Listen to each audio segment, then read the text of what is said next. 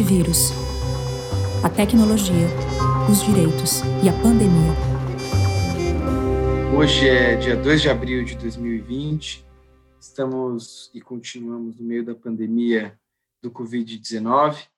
E esse é o Antivírus, né? uma série de conversas sobre esse momento e a sua relação com a tecnologia, produzida pelo Internet Lab. Quem apresenta esse programa sou eu, Francisco Brito Cruz, o Chico, e a Mariana Valente, a Mari, e nós dois somos diretores do Internet Lab. Bom, eu e a Mari estamos muito felizes aqui de receber para esse segundo episódio a Sarita e a Jaqueline, que já já serão apresentadas. Elas toparam falar com a gente nesse momento difícil e corrido, tudo isso remotamente. Já agradeço desde já as duas, que são convidadas muito ilustres e que já já a Mari vai apresentar mais propriamente. Bom, como eu disse, esse programa é uma iniciativa do Internet Lab, que é um centro de pesquisa em direito e tecnologia.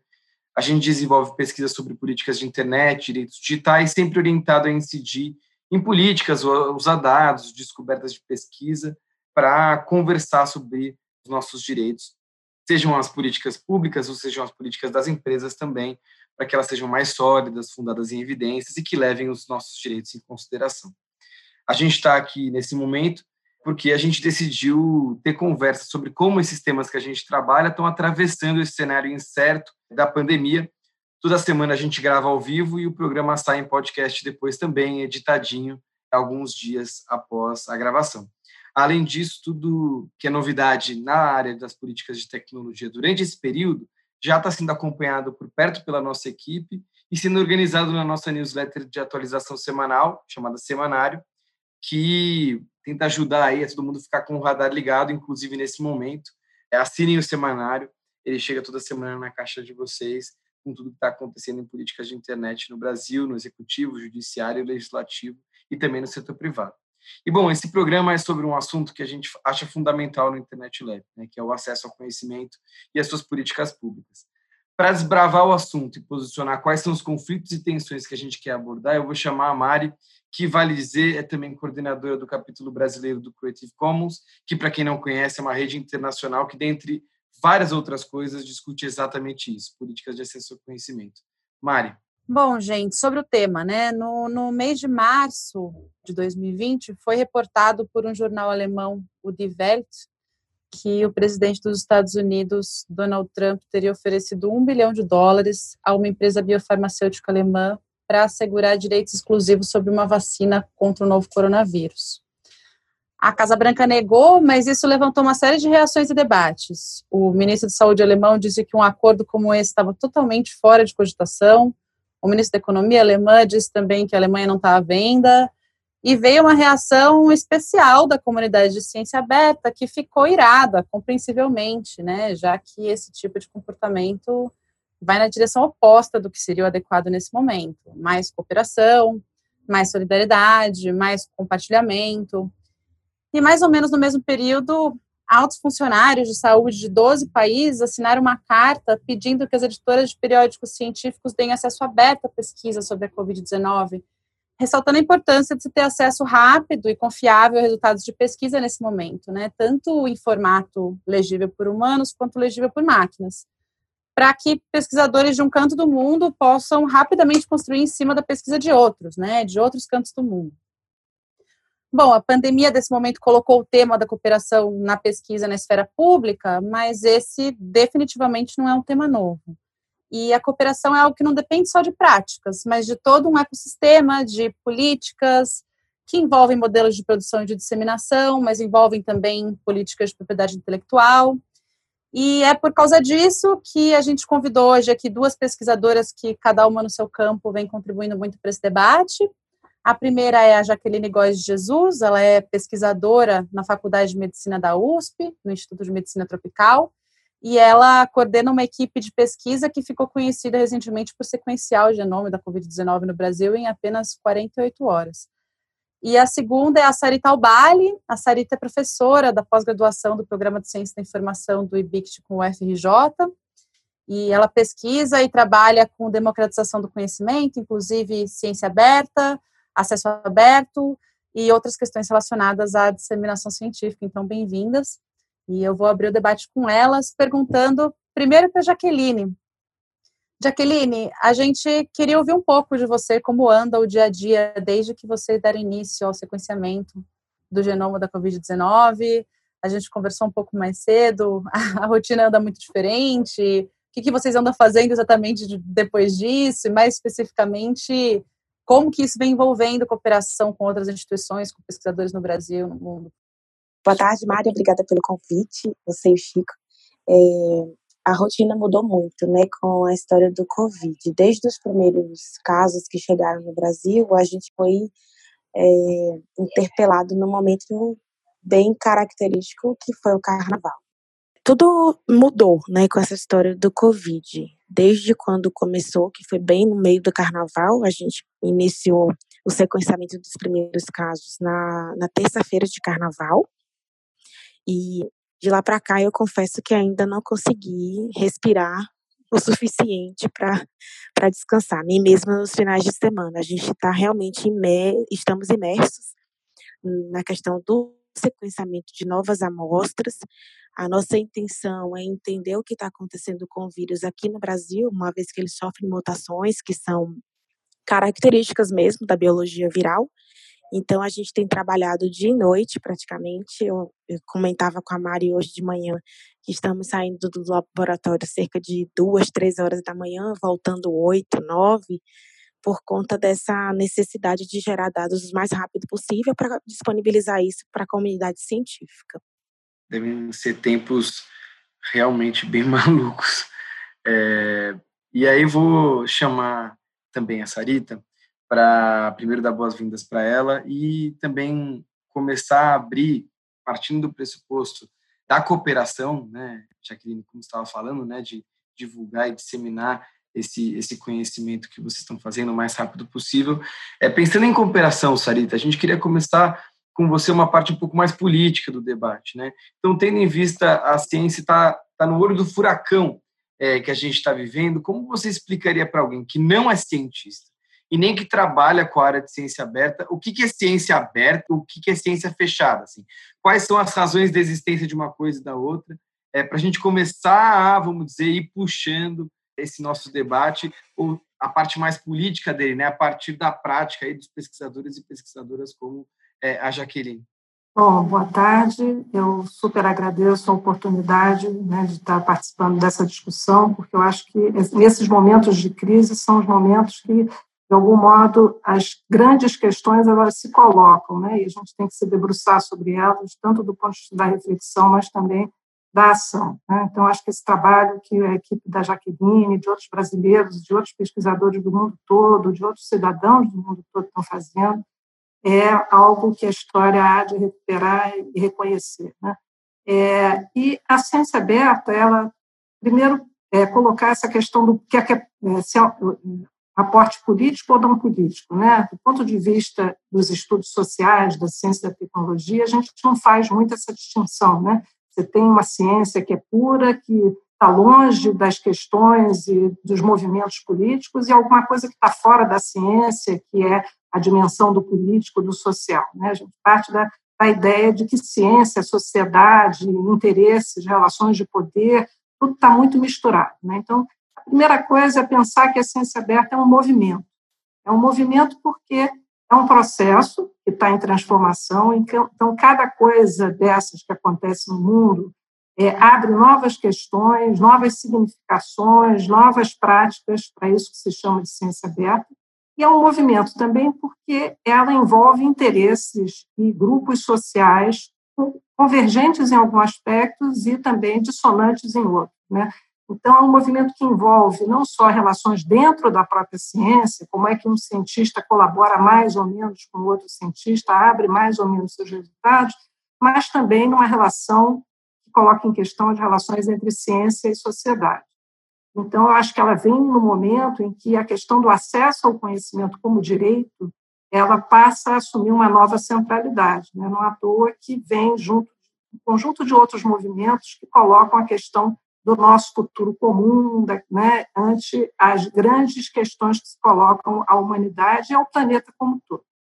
Então, a própria ideia de abertura ela está em questão. Né? Que abertura é essa? Que ciência é essa? Para quem a gente quer produzir essa ciência? Em que condições? Por outro lado, a gente percebe também que ela não é um movimento só, ela é, alguns chamavam de um, é um termo guarda-chuva que abrange um conjunto de vertentes, mas a gente prefere dizer que a ciência aberta é um movimento de movimentos. Há uma série de movimentos que integram esse grande esforço da abertura da ciência que pareciam estar relativamente dissociados, mas hoje a gente vê que um não caminha sem, o outro. Né? Um primeiro movimento que impulsionou essa abertura, essa questão da abertura da ciência, né, já no cenário contemporâneo, foi o movimento pelo acesso aberto à literatura científica. Movimento que, por outro, é, por outro lado, se inspira também no próprio movimento pelo software livre, né? a ideia de que é, quanto mais livre, quanto mais cooperativo a produção de software, mais produtivo, mais inovativo. Então, já tem uma grande inspiração é, do movimento pelo software livre, no momento em que a, a, a privatização do conhecimento, sobretudo na virada do final do século passado, do século XX para o século XXI, ela começa a se arrefecer. Né? Os grandes mecanismos de proteção de propriedade começam a avançar naquilo que é a chamada propriedade intelectual, sobre os bens intangíveis, né? o conhecimento, a informação, a cultura, aquilo que era considerado assim os comuns ou o comum da humanidade. Né? Então, é nesse momento em que existe todo um, um, rearranjo, né, onde quando conhecimento, informação, cultura, ciência passam a ter uma nova centralidade nessa economia do conhecimento, da informação, é, os, os interesses começam, as disputas por esses bens começam a se acentuar. E aí, aquilo que era a, a, produção de artigos científicos começa a se conformar uma grande indústria de publicações científicas com altas taxas de lucratividade em cima de um, um, um, trabalho que é um trabalho essencialmente voluntário ou com financiamento público. Então, resultados de pesquisa publicadas que contam fundamentalmente com recursos públicos, trabalho de é, avaliação, curadoria dos próprios cientistas sem qualquer remuneração e já sem precisar de uma intermediação, né, porque a gente já sai do, dos é, periódicos impressos para os periódicos digitais, então essa barreira da, do acesso, da circulação, já não faz mais sentido.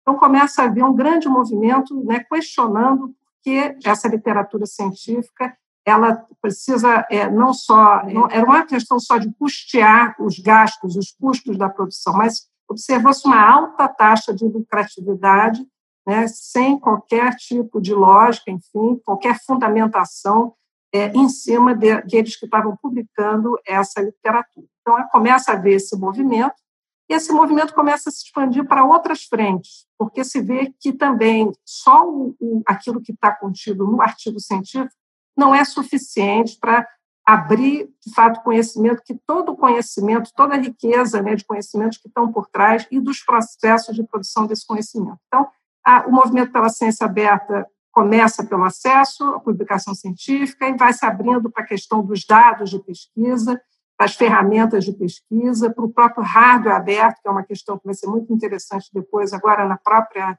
crise agora da Covid, os recursos educacionais abertos, na ciência cidadã, que é a participação de não cientistas na produção de conhecimento científico, e hoje também nas grandes infraestruturas que são necessárias estarem abertas para que o maior número possível de atores, não só científicos, possam participar e colaborar nesse grande empreendimento. E, junto com isso, a questão das licenças. Né? É, não sou do direito, mas tem toda uma discussão aí de que o Creative Commons lidera isso, né? Mariana talvez depois possa até falar um pouco para a gente, mas, enfim, tem toda a questão das licenças abertas, como é que você garante que no momento que você abre né, um determinado tipo de conhecimento, de informação, ele possa se perpetuar, ser usado, ser modificado, mas em bases abertas. Né?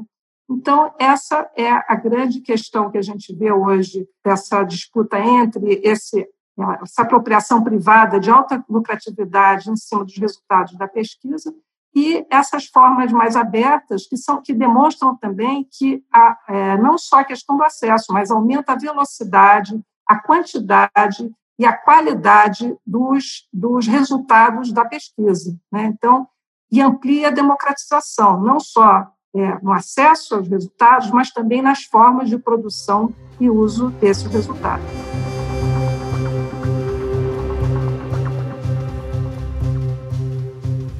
Puxando aí um pouco, acho que vale falar mesmo, né, do, do Creative Commons, que surge no mesmo contexto, no mesmo contexto de fortalecimento, né, de algumas leis de propriedade intelectual, e preocupação com que as formas técnicas de disseminação possam corresponder também à efetiva disseminação do conhecimento, né? Então, o que as licenças Creative Commons fazem é basicamente se utilizar do direito autoral para que quem licencia possa dar acesso, né, àqueles bens que são licenciados, aqueles bens intelectuais. Então, a gente tem que partir do pressuposto de que, de acordo com, a com as leis de direitos autorais pelo mundo, né, algo que é criado imediatamente é protegido, e na medida que é imediatamente protegido, qualquer utilização, em princípio, dependeria de autorização, mas quando você utiliza uma licença Creative Commons, o que você está fazendo é permitir que as pessoas utilizem né, aquele bem que está licenciado, sem ter que te pedir autorização, de acordo com as condições da licença. Então, o Creative Commons é como se fosse a face jurídica né, desse movimento que consegue dar uma infraestrutura jurídica tanto para o acesso aberto na ciência, quanto para recursos educacionais abertos, ou acesso aberto a acervos né, de, de instituições culturais, colocando essa lógica que não seria possível sem uma licença pública, sem uma licença livre. Né? E uma questão que fica, Sarita, é porque apesar dessa possibilidade técnica e de existirem os instrumentos jurídicos já para isso também, persiste um modelo de ciência, vamos dizer, fechada, né? Que, que não seja essa ciência é, seguindo os parâmetros que você comentava. É, porque, é, na verdade, não, nem tudo é racional e lógico. Né? Nós estamos num sistema de grandes interesses, né? e a gente está vendo isso agora. É, a, racionalidade está longe, é social, da eficácia, da efetividade, está longe de imperar, e predominam, é uma disputa na sociedade, por isso que a gente diz que ciência não tem nada de é, fora, não, não, consegue se proteger totalmente dessas injunções do, né, dos interesses, né, e, e, portanto, existem interesses fortes, porque numa era, numa economia do conhecimento, da informação, é, são esses os grandes valores, né, o que gera lucratividade, é o chamado capital simbólico, capital imaterial, capital cognitivo, enfim. Então, há interesses hábitos de se apropriar, muitas vezes de uma forma até aparentemente aberta. Né? Depois, numa próxima pergunta, a gente pode falar como é que já se formam novos modelos de negócio em torno da própria abertura da ciência. E aí, pegando alguns elementos a partir do que a Sarita estava falando, eu queria perguntar para a Jaqueline, e, e talvez começando a envolver essa discussão num debate atual, né, da conjuntura atual. Jaqueline, qual que é o papel das publicações científicas no seu trabalho como pesquisador? Né? Então, da elaboração da pesquisa até a disseminação dos resultados, como que, que esse ecossistema aí de publicações que justamente a Sarita estava comentando interage, é importante, é um limitador, é um desafio para a gente começar a entender também e, e enraizar essa discussão nessa correria que você estava comentando na pergunta anterior? Existem dois fatores, Chico, importantíssimos no papel do cientista, principalmente em relação à questão da produção científica, que primeiro é o pioneirismo e segundo é o próprio resultado do trabalho do cientista. Então, nós como cientistas, nós desenvolvemos projetos, nós pensamos em projetos, mas o objetivo final daquele projeto sempre é gerar uma, uma ou mais publicações científicas.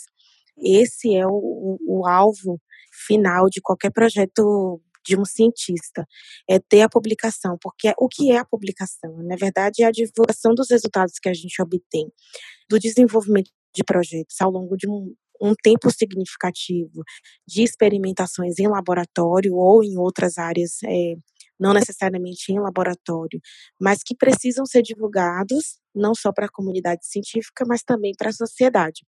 E aí, dentro desse contexto, quando o cientista ele é pioneiro, ou seja, quando ele publica logo no início, né, da discussão sobre determinado tema, isso vai fazer com que ele seja citado por outros cientistas, por outros pesquisadores que quiserem falar a respeito, né, que quiserem entender mais da área, e, e isso acaba produzindo então para aquele cientista um reconhecimento da própria relevância do trabalho dele.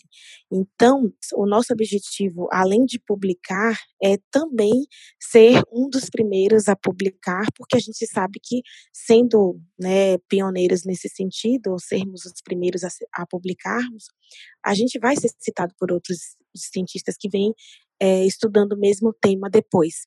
Então, eu falava hoje pela manhã sobre a questão do índice H, que é o índice de citação né, do, de, de um cientista, de um indivíduo que trabalha dentro da área científica, e quanto maior é o número de citações, maior vai ser o índice H daquele cientista. Isso é como funciona como um atestado de que os trabalhos e as pesquisas que são desenvolvidas por aquele cientista, ele, ele tem, eles têm relevância.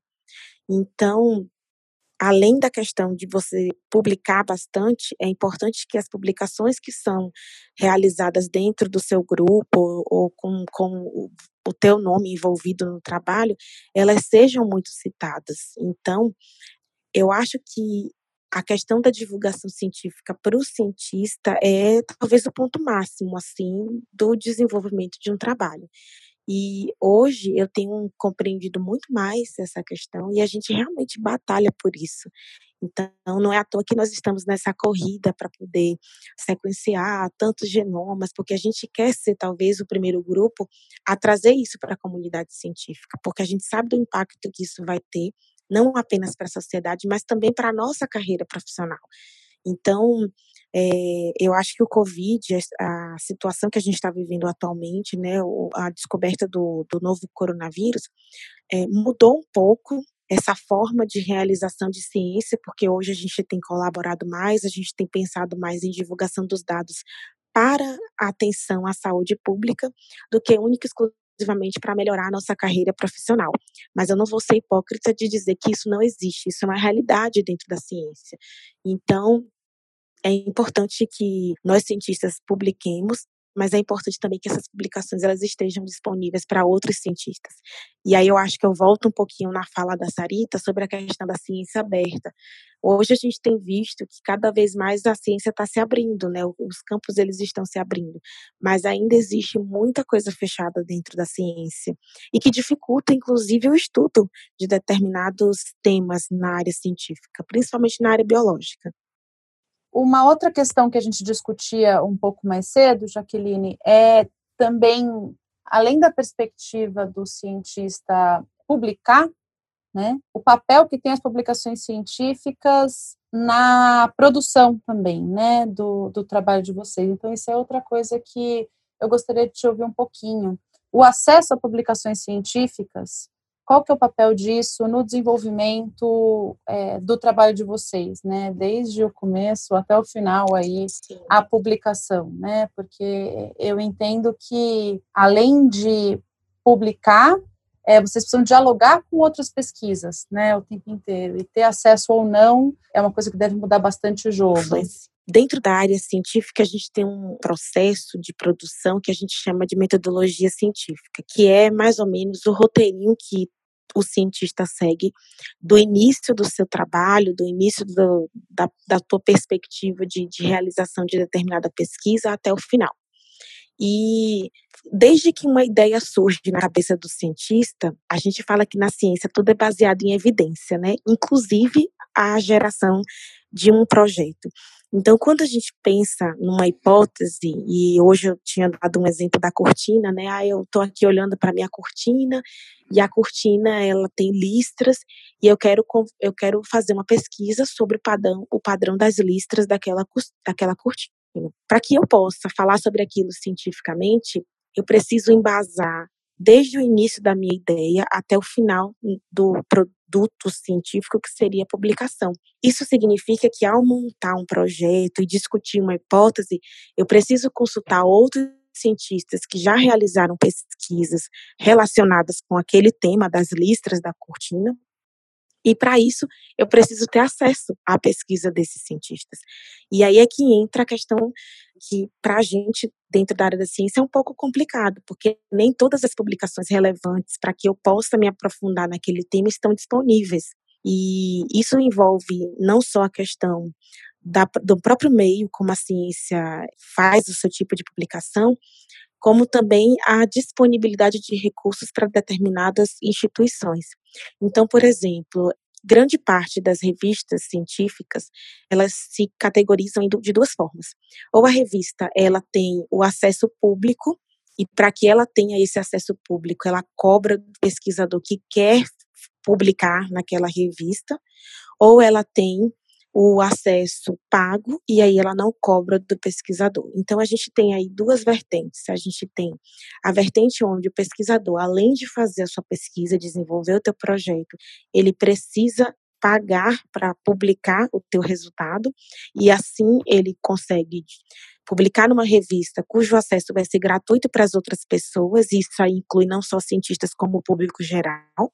E isso é uma coisa muito boa, porque uma vez que o acesso é gratuito, outros pesquisadores terão acesso mais fácil e a população no geral vai também ter acesso àqueles resultados, fazendo com que aquele cientista seja mais citado. Então, normalmente a gente acaba tendendo a escolher esse tipo de revista, esse tipo de publicação, mas a gente também tem outro lado quando não há recursos para publicação que a gente escolhe revistas que são gratuitas no processo de submissão, mas que cobram dos leitores.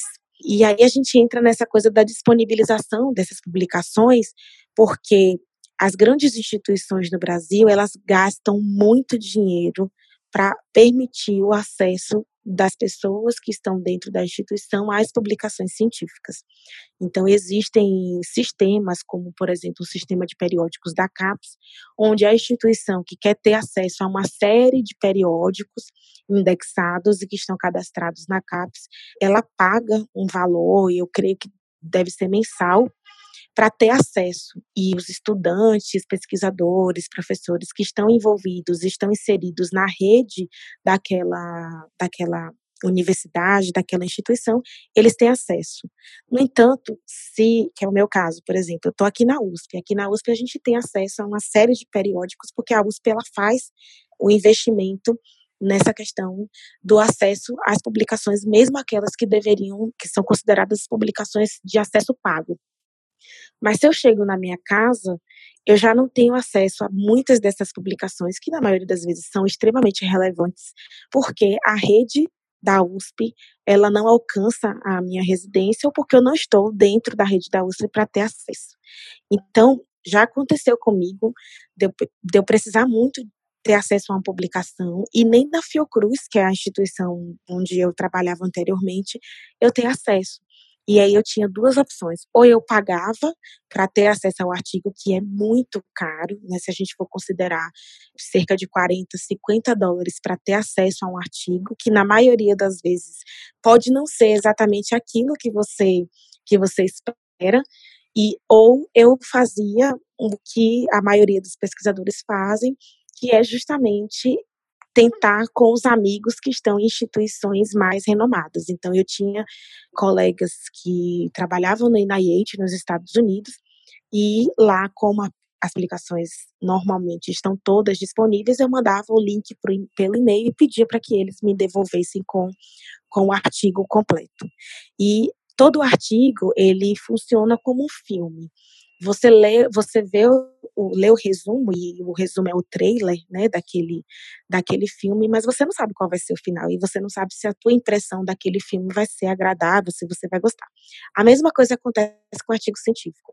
Então, muitas vezes você lê o resumo, começa a ler o artigo na expectativa de encontrar determinada vertente para a tua interpretação e quando você termina de ler, você pode sim encontrar aquilo, mas também você pode encontrar uma outra interpretação. Então, dentro do processo científico, a gente vive nessa vida assim de checar todos os dias quais são as publicações que estão saindo para aquele tema e embasar o nosso conhecimento. Então, durante todo o processo, a gente precisa ter acesso às publicações e nem sempre isso é fácil, né? Nem sempre isso é, é tão é um processo tão tranquilo.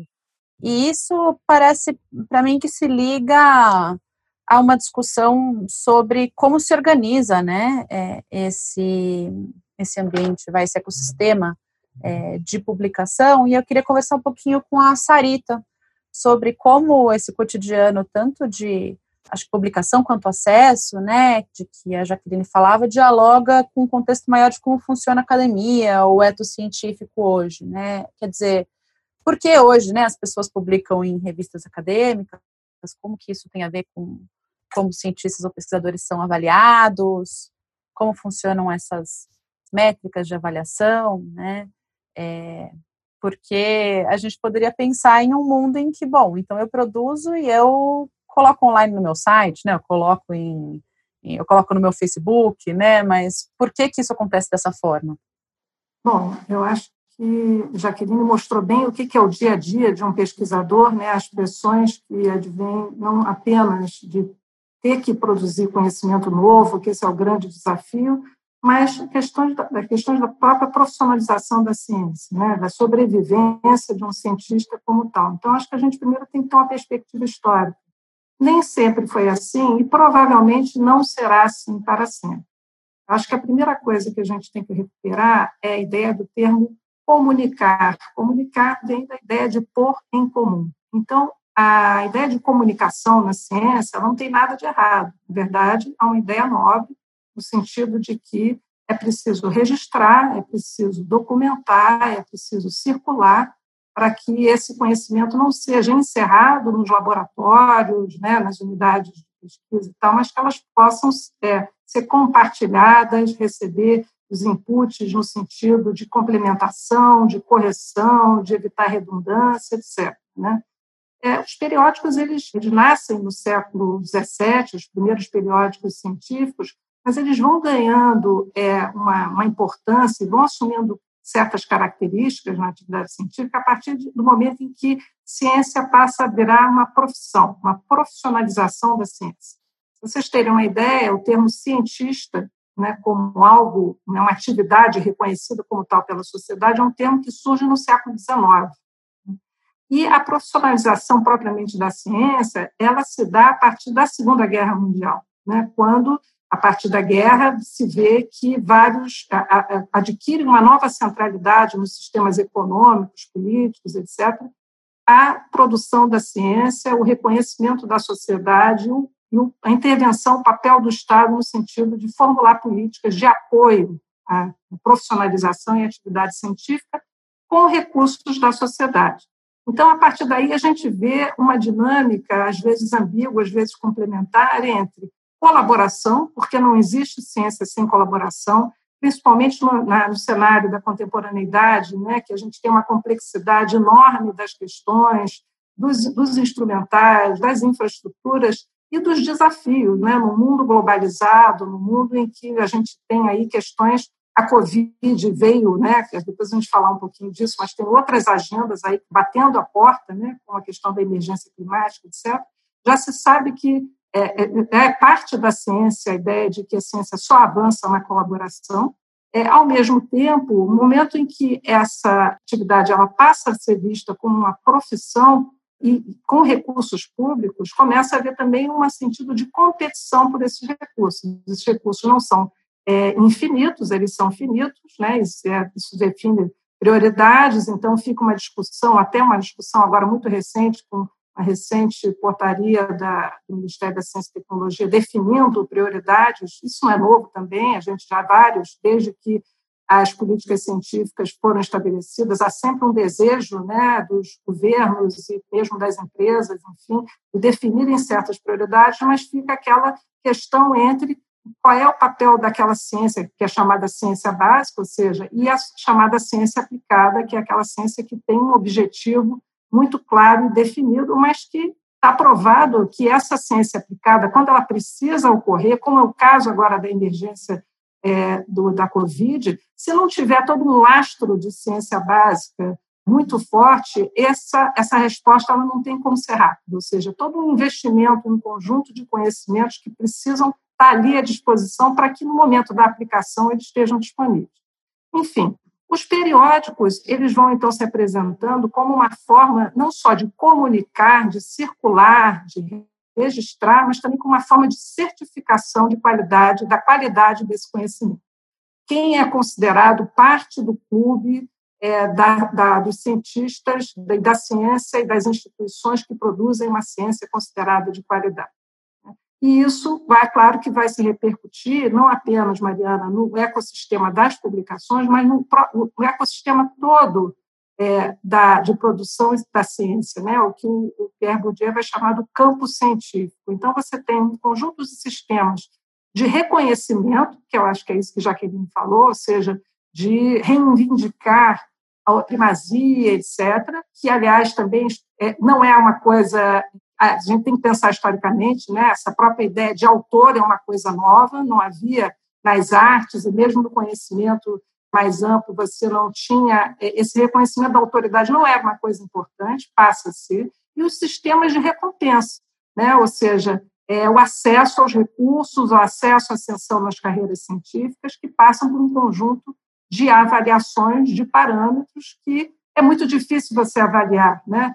É, mas, evidentemente, que em cada momento os critérios de avaliação eles vão tomando determinados rumos, e aí vamos entender que no própria ciência a gente não, não tem uma comunidade científica, a gente tem várias comunidades científicas. Então, aquilo que é considerado bom como critério de avaliação numa determinada área da ciência, talvez não seja tão bom numa outra área da ciência. Né? Então, é um desafio enorme, não é simples, mas existem relações de poder dentro do próprio campo científico. Então, os periódicos eles passaram a desempenhar esse papel e hoje que a gente chama da existência de uma crise dos periódicos. Essa crise dos periódicos, ela se explica não só por aquilo que eu chamei a atenção na primeira pergunta, é a questão dos elevados preços, das altas é, lucratividades em torno dessa indústria, grande indústria em cima é, das publicações científicas, mas também porque os periódicos pouco mudaram. Né? Hoje você existe não só uma base técnica que permite novas formas de intermediação, de publicização, etc., que, portanto, outros formatos, que não só os periódicos, e aí, assim, não é que os periódicos não continuem exercendo papel, mas eles estão sendo instados a se modificar. Então, na própria publicação científica, a agenda da ciência aberta vai além do acesso para pensar em publicações abertas, formas abertas de avaliação, ou seja, aquela forma de que você tem dois pareceristas e o editor do periódico que toma a decisão final, hoje em dia é considerado uma forma limitada porque muitas vezes você reduz para escolas de pensamento que são dominantes, mas não necessariamente são abrem para pensamentos inovadores. Né? Então, tem toda uma discussão sobre formatos, sobre a abertura desse, de, não só dos avaliadores, mas também é, de você, antes da publicação, tem os chamados pré-prints, né? onde você publiciza a, o seu trabalho e toda uma comunidade, até gente que não é da comunidade, tem a oportunidade de opinar, de comentar, etc. Tem a questão do acesso aos dados, como eu falei, hoje não é considerado suficiente apenas ter aquele resultado final na forma de um artigo científico fechado nesse sentido no seu formato, mas também ter acesso aos dados que informaram aqueles resultados que ajuda não só para ver o crivo, dar um crivo maior da qualidade do uso desses dados, mas também a possibilidade de reproduzir certos experimentos e, inclusive, usar esses dados para coisas que não foram pensadas, que podem ser úteis em outros, tipos, úteis em outros tipos de experimentação. Né? É, é claro que uma questão importante aí são as condições. Existe hoje uma grande discussão sobre os desvirtuamentos desse movimento, desses movimentos em torno da ciência aberta. E nos dados, a grande questão é abrir tanto quanto possível e fechar tanto quanto necessário. Ou seja, quando a gente está falando de dados relacionados, por exemplo, à saúde, a gente está entrando na privacidade das pessoas, dos indivíduos, nas eugenias, nas formas de controle, em tudo que pode advir de um uso vamos dizer assim, mau uso dessa abertura.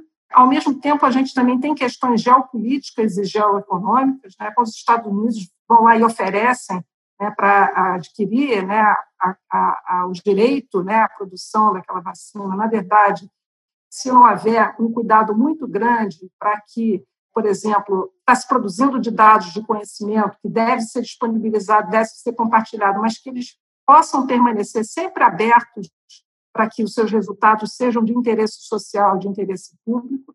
Então, tem um jogo de forças aí em que chama a atenção a discussão sobre em que condições abrir. Nós temos que garantir que o que a Elinor Ostrom, que é a que ganhou o Prêmio Nobel de Economia, que vai falar dos commons, e depois ela vai ter um livro, publicar um livro sobre os comuns do conhecimento, ela vai chamar atenção para os chamados free riders, né? aqueles que se aproveitam da abertura para fazer usos que não são de, do interesse social mais amplo. Então, o que eu quero concluir aqui nessa questão é que esse ethos é, científico, essa forma de organização, onde o periódico tem ainda uma centralidade, tem todo uma, um processo aí histórico que é impactado, inclusive, por esses grandes momentos de crise. Né? Isso eu vou deixar mais para a última pergunta, mas a gente tem novas frentes aí.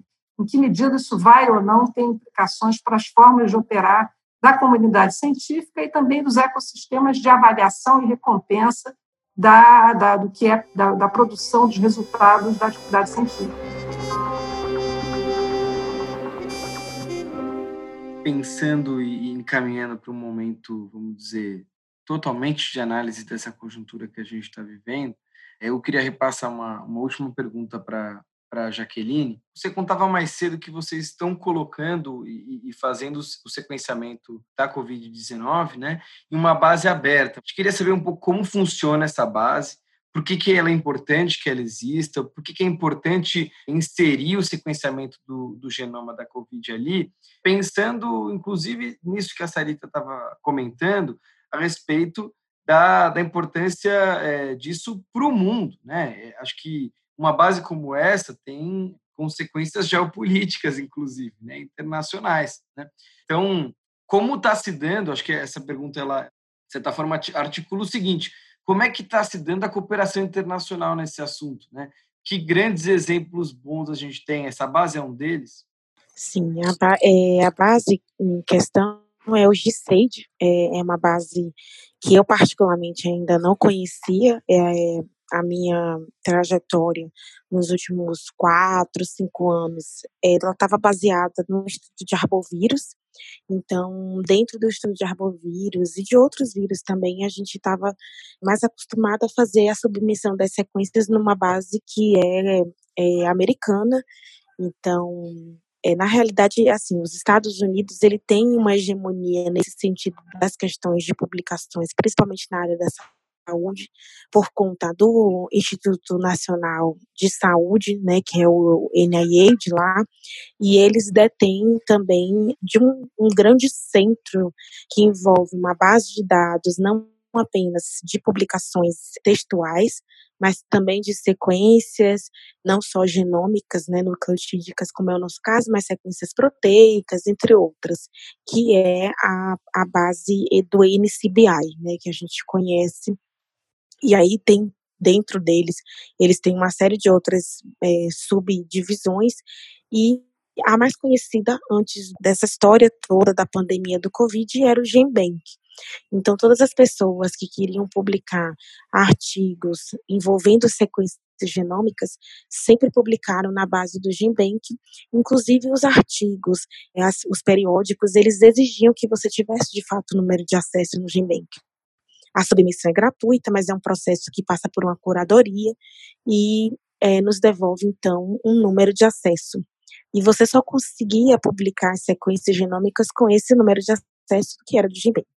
Então existia de fato uma hegemonia americana, né, dentro dessa área de genômica, que agora a gente viu uma mudança no sentido de que com a explosão, né, dos casos de coronavírus, uma outra base que trata de exclusivamente de influenza começou a receber então um, os, os genomas do coronavírus e aí a gente tem dentro dessa base, que é o GSAID, que é uma base administrada pela República Federativa da Alemanha, que é uma outra, é um outro contexto político, e dentro do GSAID a gente então começou a ver é, as sequências sendo submetidas.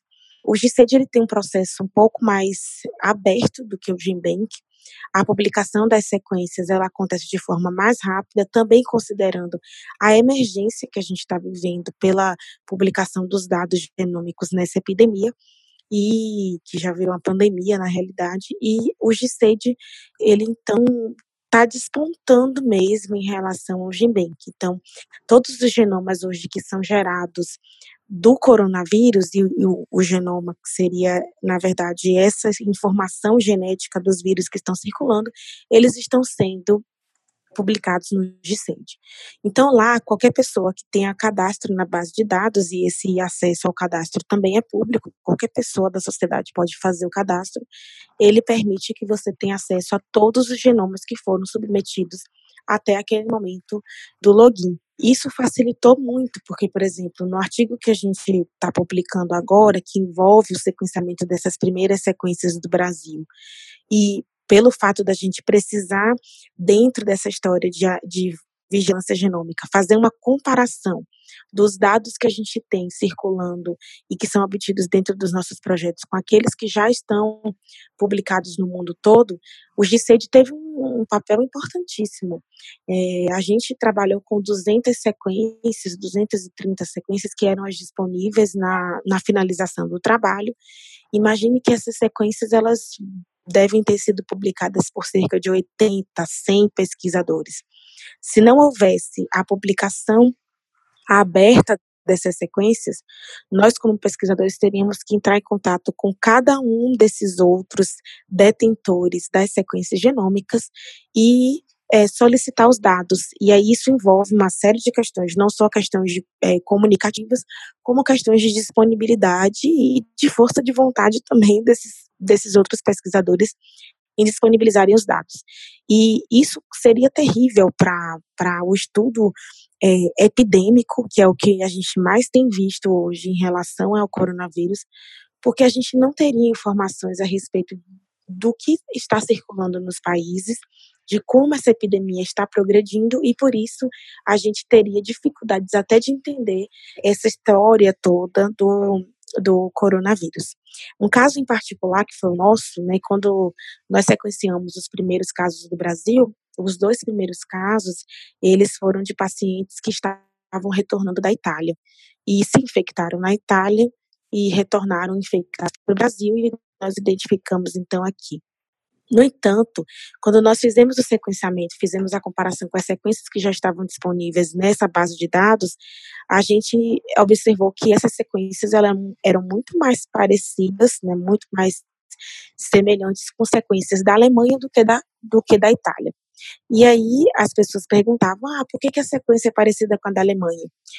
A sequência, na realidade, ela era parecida com a da Alemanha porque a da Itália não tinha nenhuma sequência publicada, apesar do surto já ter chegado em níveis altíssimos né, no país, eles não tinham publicado nenhuma sequência na base de dados, ou seja, eles não tinham é, aberto as suas sequências para a comunidade científica. E isso aconteceu também por questões políticas, né? Nós fomos contatados por pessoas, pesquisadores na Itália, que gostariam de ter feito o sequenciamento em parceria conosco, para que a gente pudesse eliminar esse gap, né, eliminar essa essa falta de informações que a gente tinha do país, mas politicamente isso não foi permitido. Então a gente tem questões políticas envolvidas é, nessa questão da, da divulgação científica e aí você tem todo um, um contexto mundial sendo interrompido? A gente não conseguiu traçar logo de início a história do vírus e por que, que ele chegou no Brasil, se a cepa que estava circulando na Itália tinha vindo da Alemanha, ou se tinha saído da Itália para ir para a Alemanha. A gente não conseguia porque existia ali um buraco de, de falta de conhecimento científico, porque a Itália não havia depositado seus dados.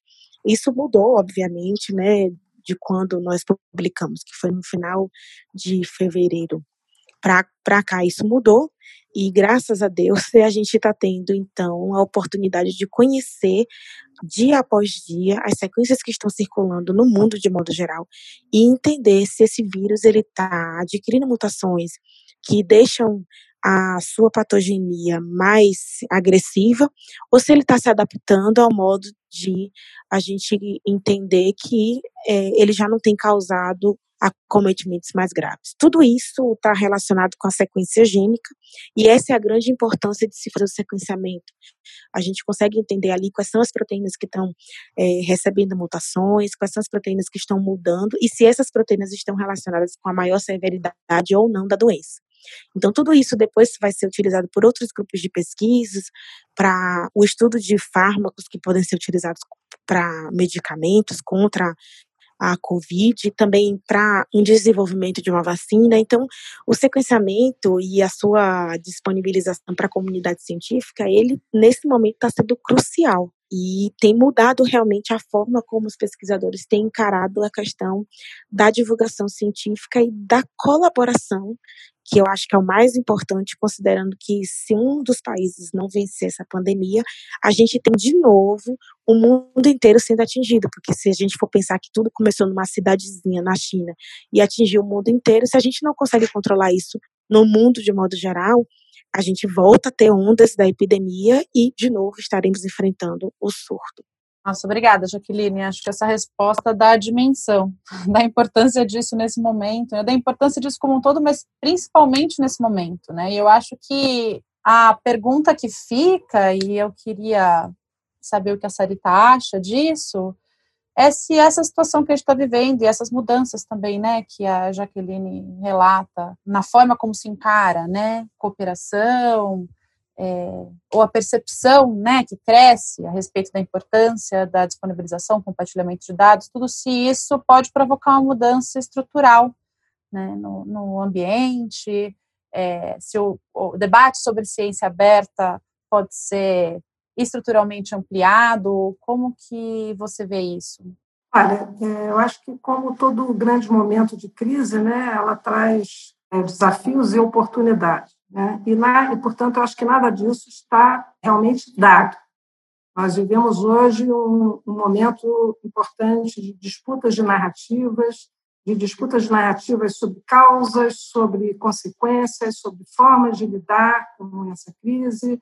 Né? Então, essas disputas estão aí. Então, a primeira coisa que é importante é nós, como cidadãos, nós participarmos ativamente dessa discussão. É uma discussão que não, não envolve só, só soluções técnicas, ou pensar que as soluções técnicas, como eu disse no início, elas são fundamentalmente políticas, com grandes repercussões sociais, enfim. É claro que a gente viveu, é, tem alguns aprendizados de situações é, parecidas, né? É claro que as epidemias, as pandemias, enfim, elas não são coisas novas na história, mas eu acho que a gente vive particularidades nessas que vêm aí dos finais do século XX para o século XXI, principalmente ante os elementos que a globalização traz em termos da é, velocidade dos impactos é, que isso traz é, para o conjunto de países, regiões, etc. Então, isso traz novos ingredientes. Ao mesmo tempo, a possibilidade, a oportunidade da gente ter contato com esses conhecimentos, essas informações, esses aprendizados que são gerados em outros lugares é crucial, mas isso não significa que nós não precisemos fazer nossos esforços próprios, né? no caso aí específico, as mutações que esse vírus está tendo, genéticas, nos vários lugares, as formas diferenciadas e condições de, e reações e estratégias para lidar com ele. Então, isso, o fato, não, a gente não pode simplesmente achar que a gente vai acessar um conhecimento que está aí, que é importante, mas que precisa ter um esforço não só para contribuir né, com o avanço desse conhecimento em escala planetária, mas também para a gente poder ter entendimento, estratégias específicas dos contextos onde a gente está, no caso, o Brasil e das suas diferentes regiões. Né? Houve, portanto, como eu disse, é, eu, eu orientei uma tese de doutorado da Vanessa Jorge, que no programa de Ciência da Informação, ela é da Fiocruz, que ela estudou o caso do Zika vírus, e uma das coisas que ela viu lá é exatamente alguns dos ingredientes que a gente está vendo agora, e talvez alguns outros, espero que a gente esteja ultrapassando. Né? A principal forma de acesso à, à informação, de compartilhamento, foi, naquele momento, a, a abertura dos periódicos. Né? Agora a gente está vendo a, a, o compartilhamento de dados foi importante, mas não necessariamente, porque a gente faz uma diferença entre compartilhamento e abertura, né? compartilhamento entre grupos de pesquisa foi importante, mas já calcado em relações de confiança, etc., e que esses grupos já tinham previamente. Né? Hoje a gente está vendo que, que é uma coisa que já tinha nessas outras situações de emergência em saúde, principalmente aquela de âmbito internacional, o estímulo aos pré-prints, que é uma coisa que não é nova, ela antecede o movimento pela ciência aberta, os físicos, depois os biólogos, etc.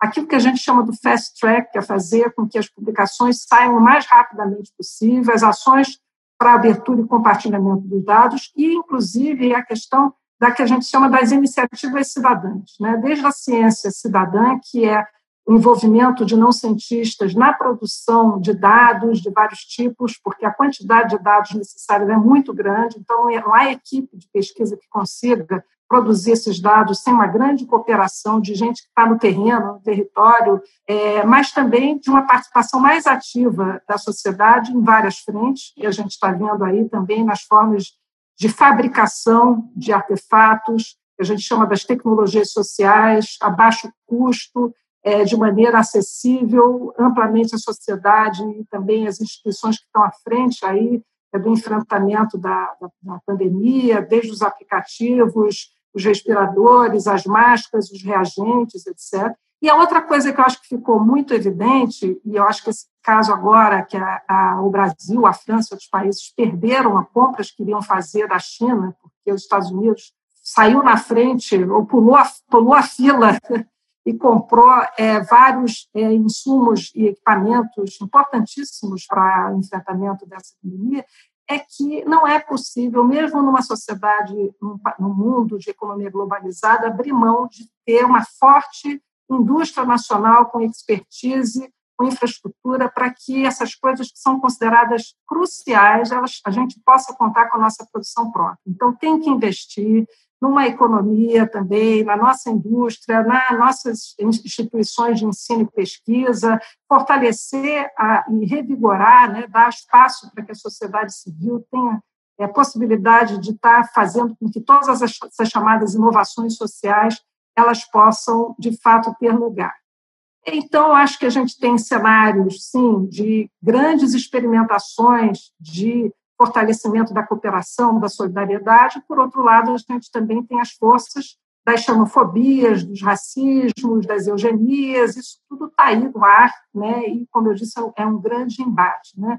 Eu acho que cabe no Brasil a gente destacar ações importantes, como governamentais científicas e da sociedade civil, é, o próprio IBICT, o Ministério da Ciência e Tecnologia, está criando uma série de fontes de informação para o enfrentamento, científicas para o enfrentamento da pandemia, a Fiocruz, a, também à frente disso, e várias outras instituições, as universidades, etc., e iniciativas que estão aí no mundo inteiro, no Brasil, despontando, dando protagonismo e visibilidade às ações chamadas cidadãs, como é o caso de uma iniciativa que foi lançada agora recentemente, chamada Segura Onda, que é um capítulo de uma iniciativa espanhola, que já tem capítulos em vários outros países, que se chama Frena la Curva, né, que é justamente fazer com que haja um achatamento da curva.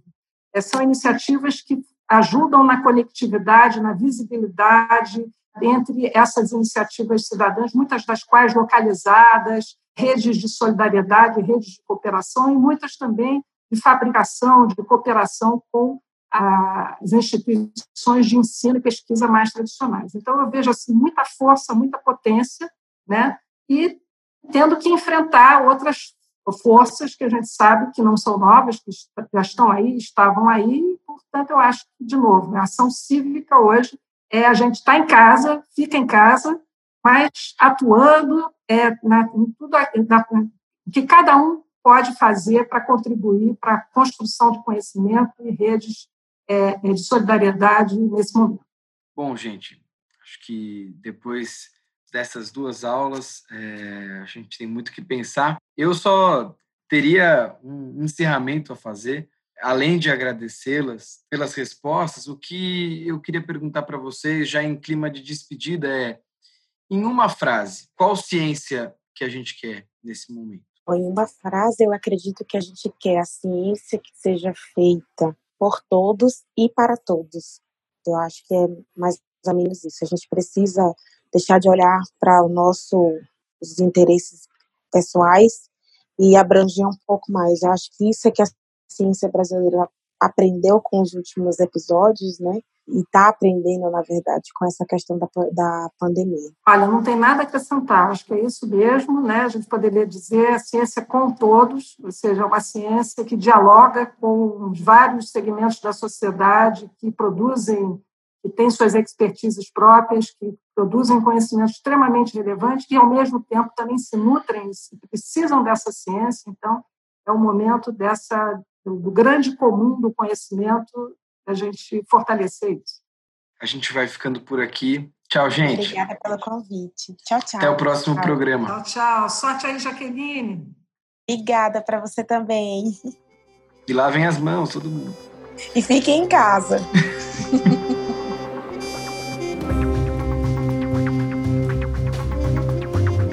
Antivírus. Um podcast do Internet Lab, apresentado por Mariana Valente e Francisco Brito Cruz. Produção: Sérgio Mota. Edição de som e vinheta: Arthur Decloé. Esse episódio contou com a colaboração de Tiago Oliva,